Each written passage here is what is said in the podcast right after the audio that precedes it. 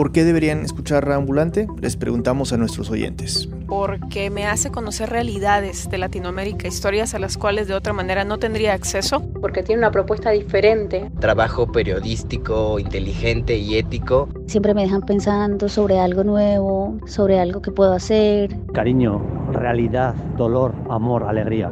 Es Radio Ambulante. No puedo visitar Latinoamérica, pero gracias a Radio Ambulante por un rato me siento allá. Si estás de acuerdo, por favor apoyen el valioso trabajo que hacemos, no importa el monto de tu donación, 2 dólares al mes, 5, 10, lo que sea. Cualquier aporte ayuda a pagar por el periodismo que te acerca a América Latina.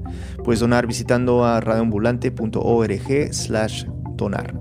Es sencillo y no te tomará más de un par de minutos. Y para nuestra audiencia en los Estados Unidos, por favor, también consideren apoyar a su emisora de radio pública local. Pueden hacerlo entrando a la página donate.npr.org slash radioambulante. Donate se deletrea donate. D-O-N-A-T-E. Repito, donate.npr.org slash radioambulante.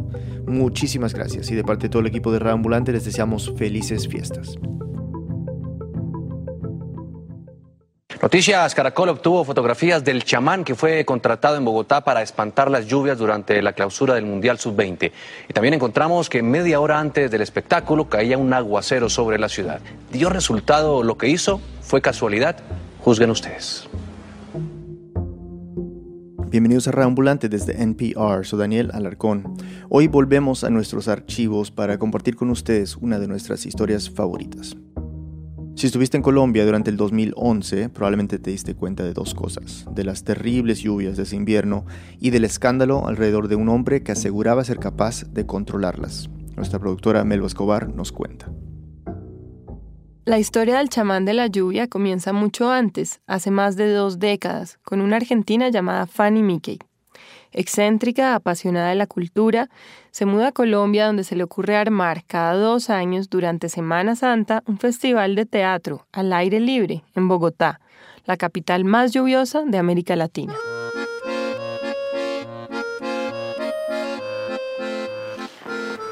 El médico de Fanny, el médico de Fanny era un eh, cardiólogo. Eh, esta es la voz de Ana Marta de Pizarro, directora del Festival de Teatro desde que Fanny Mickey falleció tiene el pelo azul y los labios de un rojo intenso. Nos recibe en una oficina atiborrada de papeles. Resulta que en 1992, luego de un festival de folclore colombiano, el médico de Fanny se enteró de los poderes de Jorge Elías González.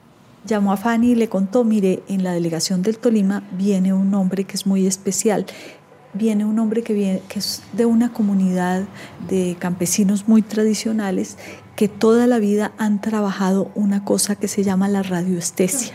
Es muy interesante para a usted, Fanny, que siempre le llueve en Semana Santa, entonces Fanny lo mandó traer. En esa época no era conocido como el chamán. Era Jorge Elías. Jorge Elías, el del clima, le decíamos. Es más, en mi, en mi agenda vieja aparece el teléfono de él como Jorge Elías, el del clima. Para controlar lo incontrolable, el clima de Bogotá, Fanny Mickey estaba dispuesta a considerar cualquier cosa.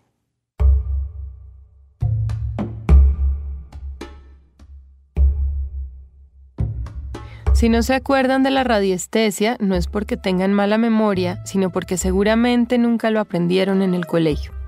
Sin despreciar, digamos que no se califica como una ciencia, ni una religión, quizá es más bien una mezcla de ambas, la misma Ana Marta, antropóloga por profesión, ensayó un par de explicaciones antes de quedarse con esta. Pues yo creo que al final de cuentas, eh, las, por ejemplo, las tradiciones populares nuestras, ellos son los que han eh, vivido en este planeta más tiempo y, lo, y tienen una mejor relación con la naturaleza que nosotros. En breve, puede decirse que la radiestesia es una práctica utilizada para identificar campos magnéticos, es común que los campesinos la usen para encontrar huacas y pozos de agua. Sea lo que sea, parece que a Jorge Elías la radiestesia le ha funcionado lo suficiente para que lo sigan contratando.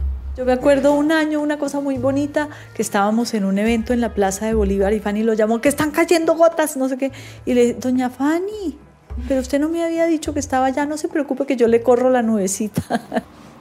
Según los que lo conocen, Jorge Elías González no ha cambiado mucho desde esa época.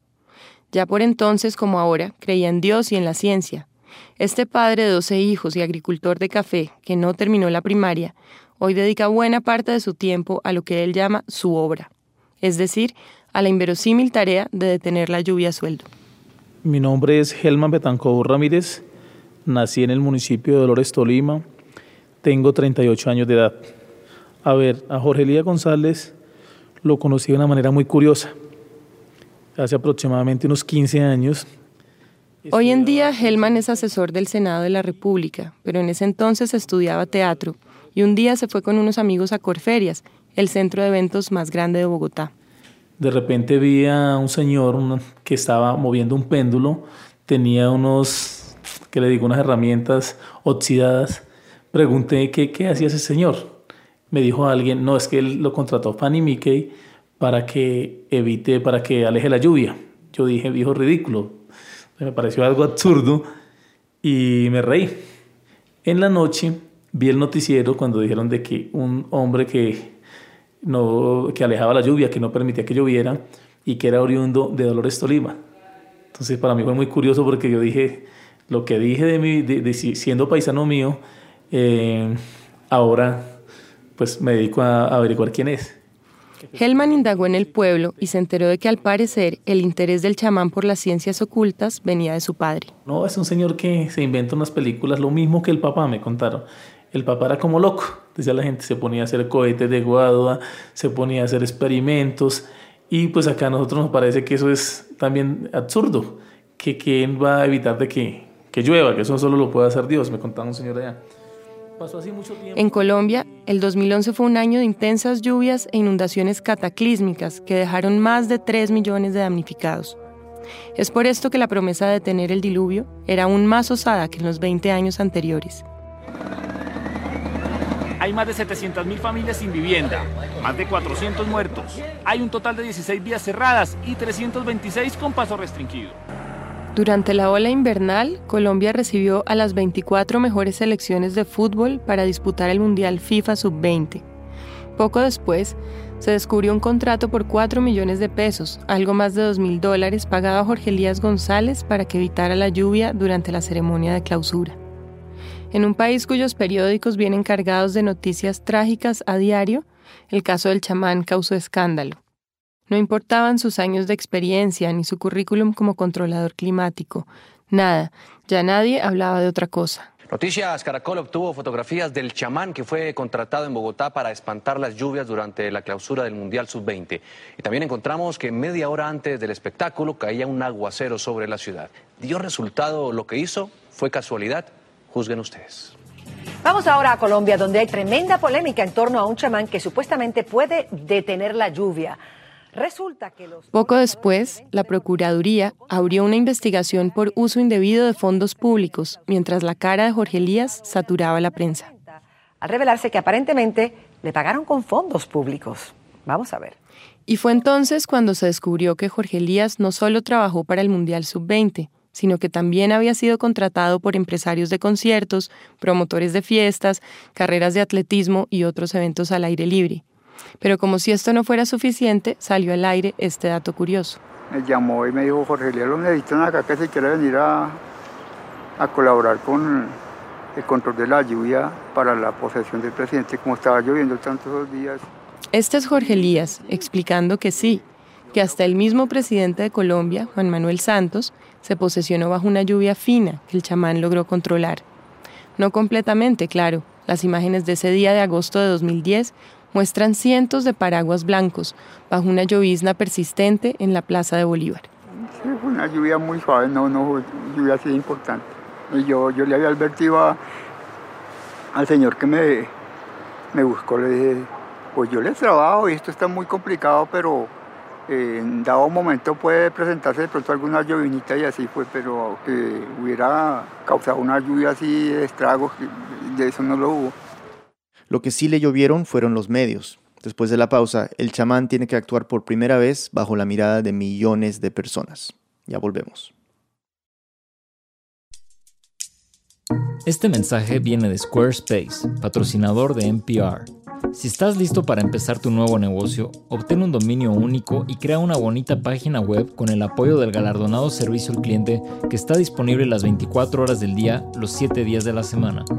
Ingresa a squarespace.com slash radio y obtén una prueba gratuita.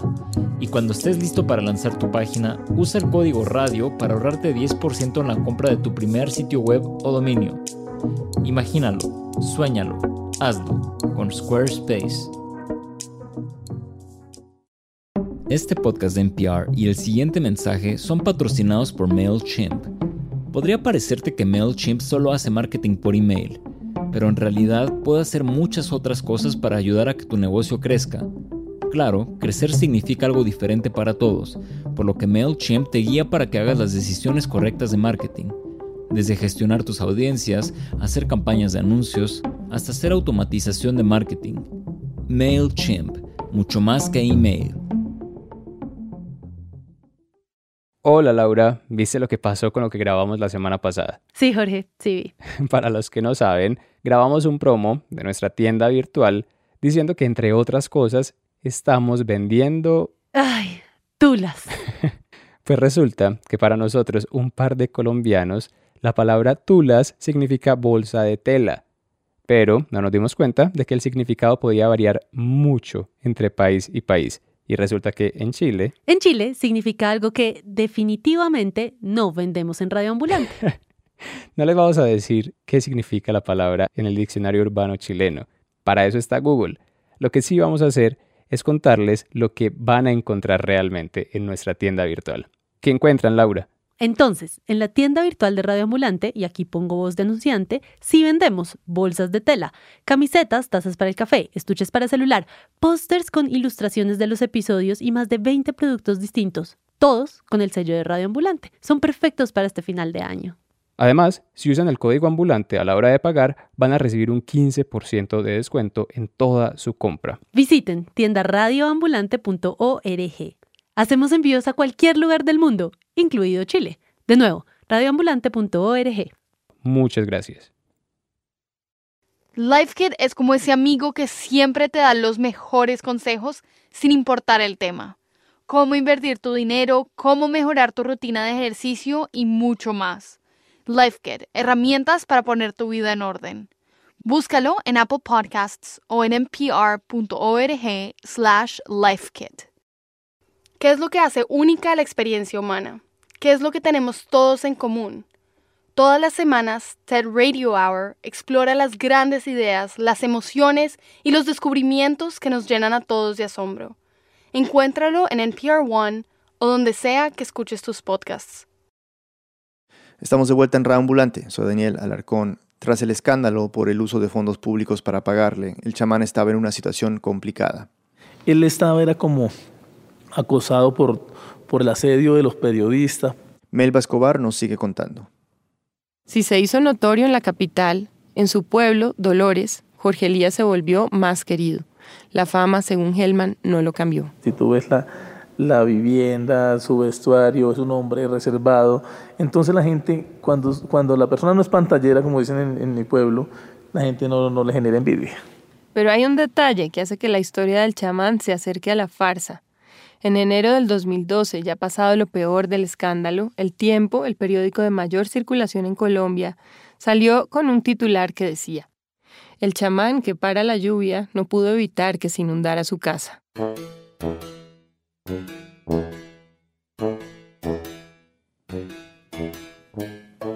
Claro, es algo, algo muy confuso para explicar lo, que, lo de que él se haya declarado víctima de la de la lluvia, damnificado de la lluvia, teniendo, entre comillas, el, el poder para evitar que llueva, pues dicen, no, eso es algo absurdo.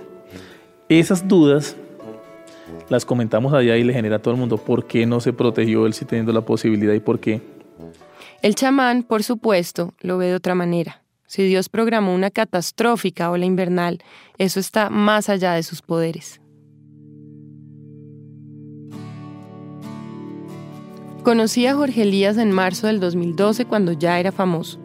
Acercarse a él fue una misión casi imposible. En el parque nos sometieron a varios interrogatorios y casi llegaron a quitarnos los equipos. Estaba otra vez en Bogotá para controlar la lluvia durante el Festival Iberoamericano de Teatro. Por primera vez hacía su obra bajo la mirada de un público escéptico. Es por eso que el estruendoso aguacero que cae el día del acto inaugural resulta bastante bochornoso para la reputación del chamán de la lluvia. El chamán Jorge Elías González solo pudo controlar la lluvia sobre su propio cielo. Él se instaló en el Parque Simón Bolívar, pero la fuerza de sus gritos no pudo evitar la lluvia sobre el centro de Bogotá. Felipe Romero. Al día siguiente, Jorge Elías justificó su fracaso así. Yo estoy donde estoy porque Dios y la ciencia me tienen muy preparado. Acá hubieron fuerzas oscuras con deseos de mandar a tierra. Las fuerzas oscuras a las que se refiere Jorge Elías González son los 30 chamanes que Ana Marta y su equipo invitaron al acto inaugural. Mira, realmente lo de los 30 chamanes era un poquito como, se, como se, se, empezó a generar esa discusión que a mí me parecía un poco irrespetuosa, la manera como al final de cuentas se fue desarrollando. Eh, me parecía que era una manera de decirles, oiga, en este país hay una cultura tradicional uh -huh. y hay que respetarla y mirar quiénes son y por qué. Según él, estos chamanes intentaron destruir su obra. Yo cuando ya veo una fuerza oscura que me está queriendo doblar, entonces yo le salgo al paso con el poder de la cruz eh, cósmica y, y, ese poder no lo puede tronchar sino, eh, o borrar sin el poder de Dios quizá. Sin embargo, hay otra explicación. De acuerdo con el informe técnico del Instituto de Estudios Ambientales IDEAM, ese día se anunciaban lluvias de moderadas a fuertes con tormentas eléctricas. Ana Marta no te dijo que nosotros le habíamos hecho también pronóstico a ella. Ella sabía de alguna manera, nosotros la habíamos trabajado con Yo ella. Creo que... Este es Ricardo Lozano, director del IDEAM, máxima autoridad ambiental en Colombia. Me reuní con él poco después de que comenzara el festival. Su institución pronostica el clima, no lo controla. El verbo control no existe dentro del, dentro del IDEAM o dentro del, dentro del marco científico, sino es... Si bien Lozano cree en el aporte que hacen las comunidades campesinas al monitoreo del clima, cuando le pregunto qué opina de que el festival le pague a Jorge Elías para evitar la lluvia, su respuesta es bastante diplomática. Ya depende, ya tú como persona privada y natural, tú tú también decides qué haces con el dinero que quieres invertir, ¿no? Si prefieres seguir invirtiéndolo en alguien que te dice que, va a controlar el río, que va a controlar eh, los mamíferos que va a controlar la, el clima, o lo inviertes realmente en conocer más eh, tu territorio, conocer lo que está pasando con la dinámica de los recursos naturales. Por cierto, él no piensa que la radiestesia sirva para controlar la lluvia. Es simple, son dos maneras de ver el mundo. Así las explicaciones de Jorge Elías no sean del todo claras, su fe en la radiestesia es tan firme como la de Lozano en la ciencia. Mientras tanto, el festival avanzó bajo un cielo nublado. Hubo lluvias aisladas, las típicas de Bogotá en abril, aunque no se repitió el diluvio de la inauguración. Cada vez que visitaba a Jorge Elías lo encontraba tenso, ensimismado en su trabajo, ocultándose bajo su kiosco forrado en bolsas de plástico negras donde mantenía sus herramientas. Nunca fue fácil hablar con él. Visité a Jorge Elías el último día del festival por la mañana mientras se preparaba para el cierre de esa noche. La angustia era evidente en sus ojos rojos. Estaba en un área acordonada como una estrella de rock, custodiado por varios hombres que velaban por su seguridad. Cuando finalmente pude preguntarle cómo hacía su trabajo, me respondió así. De pronto ese tema sí es bastante complicado para que usted lo entienda así como dicen abuelo de pájaro porque sí. eso es muy complicado la combinación de, de, la polaridad de los cuerpos para pasar por ejemplo dos positivos a un negativo o un negativo a un positivo. Eso es en efecto no entendí nada, pero lo que sí sé es que contra todos los augurios no llovió ni una gota la noche del cierre del festival. Crecer en Bogotá es acostumbrarse a la lluvia, el clima es variable e impredecible y en unas pocas horas puede pasar de una tormenta a un sol resplandeciente o a la inversa. No en vano hay quienes dicen que Bogotá sí tiene estaciones, pero las reúne a todas en un solo día. Por eso hay que ir vestido con camiseta liviana, un saco encima, luego bufanda, chaqueta y hay quienes llevan guantes y un paraguas, así como las gafas de sol entre el bolso. Sobra decir que en medio de tanta esquizofrenia climática a nadie se le ocurre fijarse en el pronóstico del clima. ¿Para qué? No serviría de nada. Ante la imposibilidad de un pronóstico real, tenemos esto, dudas, un cielo ambiguo, respuestas enigmáticas, oraciones. Fuerza universal, espiritual y cósmica, fuente protectora de energía misteriosa, seno fecundo de donde todo nace. Tu logo solar, emanación inea, vida potente por lo que todo avanza. Ven hacia mí, remedia, desciende, cura mis males, quita mis aflicciones, te lo pido en tu sagrado nombre aún, aún. Escucha la voz de mi súplica, atiende mi oración. En dos años volverá a Bogotá para controlar el clima durante el festival, porque hay dos verdades aquí y son absolutamente contradictorias. Jorge Elías González no puede comprobar que él controla la lluvia, como tampoco hay un científico que pueda demostrar lo contrario.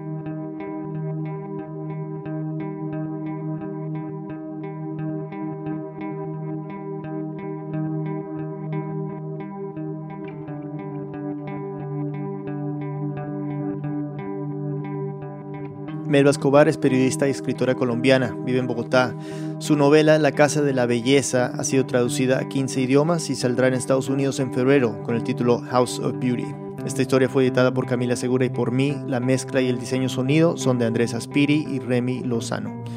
El resto del equipo de Reambulante incluye a Lisette Arevalo, Gabriela Brenes, Jorge Caraballo, Victoria Estrada, Andrea López Cruzado, Miranda Mazariegos, Diana Morales, Patrick Mosley, Ana Prieto, Laura Rojas Aponte, Barbara Sahel, David Trujillo, Elsa Liliana Ulloa, Luis Fernando Vargas y Silvia Viñas. Carolina Guerrero es la CEO. Reambulante se produce y se mezcla en el programa Hindenburg Pro. Tenemos una lista de difusión en WhatsApp y nos gustaría que fueras parte. Todas las semanas te mandaremos un link al episodio para que no te lo pierdas y para que puedas compartirlo fácilmente con tus contactos. Es un canal directo entre tú y nosotros, pero no es un grupo, no te mandaremos spam ni nada, pero de vez en cuando se nos escapa una emoticón. Si quieres unirte a la lista, envía un mensaje al número más 57 322 95 021 92 y Jorge, nuestro editor de audiencias, te añadirá. Repito el número, más 57 322 95 02 192. Raúl te cuenta las historias de América Latina. Soy Daniel Alarcón. Gracias por escuchar.